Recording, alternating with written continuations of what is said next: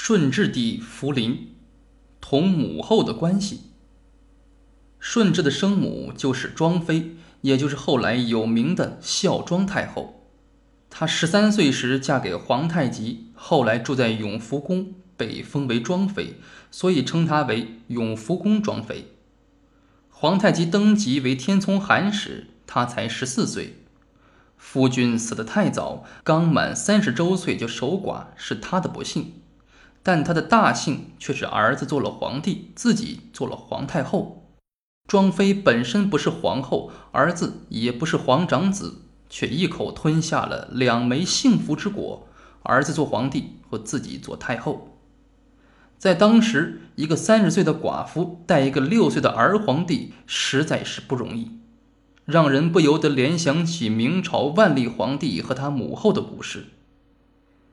万历皇帝十岁即位，上皇后尊号为仁圣皇太后，上生母尊号为慈圣皇太后。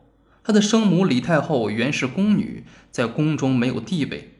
吃饭的时候，仁圣太后和万历帝坐着，慈圣太后却站着。内廷有仁圣皇太后，外廷有大学士张居正。而当时万历皇帝才十岁，而他是依靠什么来巩固自己的地位呢？这个女人太有心计了。一天，她说夜里做了一个梦，梦中神拖延，说自己是九莲菩萨转世。于是她捐资在北京阜成门外修建了一座慈寿寺，供奉九莲菩萨。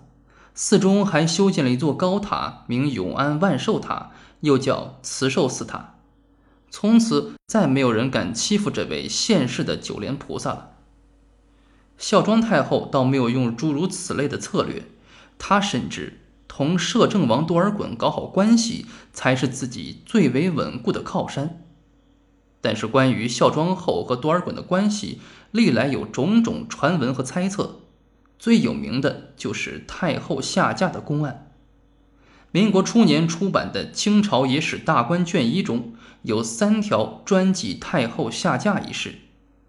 民国八年，署名古稀老人编写的多尔衮轶事，则更记得如同亲眼目睹一样，说当时朝廷形势危于累卵，太后时尚年少，美冠后宫，性尤机警，故宁牺牲一身以成大业。而多尔衮本身就好色成性，此时更以陈奏机密为由出入宫禁，至今仍有人认为所谓太后下嫁确有其事。并提出种种理由，但是还没有一条铁证。提出的理由大致有以下几条：第一，庄妃下嫁是保全儿子的皇位，这点前面已经讲过。顺治继位是多种政治势力复杂斗争和相互妥协的结果。第二，兄死弟可娶其嫂是满洲习俗，满洲确实有这样的习俗。但有这样的习俗，并不能证明多尔衮就一定娶了他嫂子。第三，称多尔衮为皇父摄政王，其实这是尊称，如同光绪称慈禧为皇阿玛一样。如果称多尔衮皇父摄政王，就说明太后下嫁的话，那么叫慈禧皇阿玛，恐怕要得出慈禧变性的结论了。第四，蒋良奇在所著《东华录》里记载多尔衮亲到皇宫内院等事。高阳认为，极有可能是指孝庄与多尔衮相恋的事实。相恋的事可能有，也可能无，但相恋不等于下嫁。第五，孝庄死后埋在清东陵的昭西陵，孝庄和康熙都做了解释。太皇太后不愿意惊动太宗的亡灵，而愿意同儿孙在一起。第六，有人说见过太后下嫁照。历史不能凭某人一说，这根本没有任何证据。第七，唯一比较直接的证据是明末张煌言的一首七言绝句《谏仪公词》，里面说道：“上寿伤为何锦尊，慈宁宫里烂营门。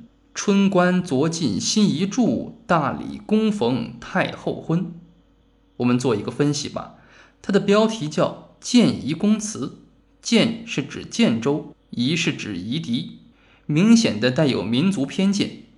这个时候，张煌言在江南，南明势力和清朝是对立的，所以出在敌人之口，记载异国之文，不能成为历史的证据。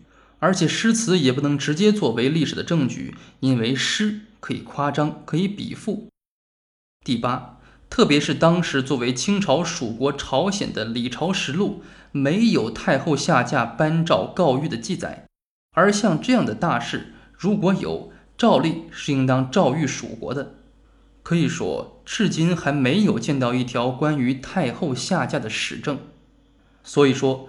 孝庄太后同多尔衮的情愫可能是有，但太后下嫁之事确实是没有的。不管下嫁与否，孝庄太后是出于母子命运和大清江山的考虑，尽量笼络多尔衮，倒是不用怀疑的。这样一对相依为命的母子，按理说应当母慈子孝，关系融洽的，但事实似乎并非如此。关于顺治皇帝和母后的关系。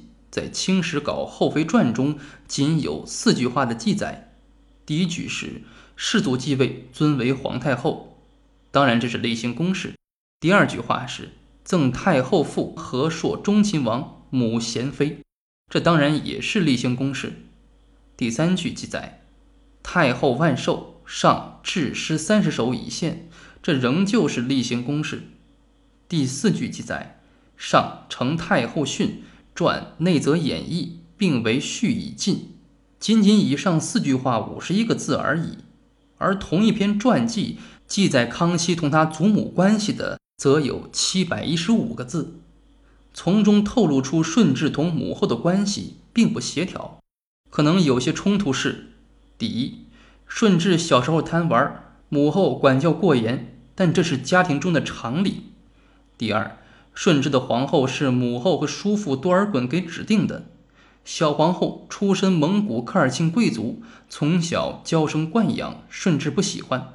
虽然勉强成了亲，但婚后经常发生口角。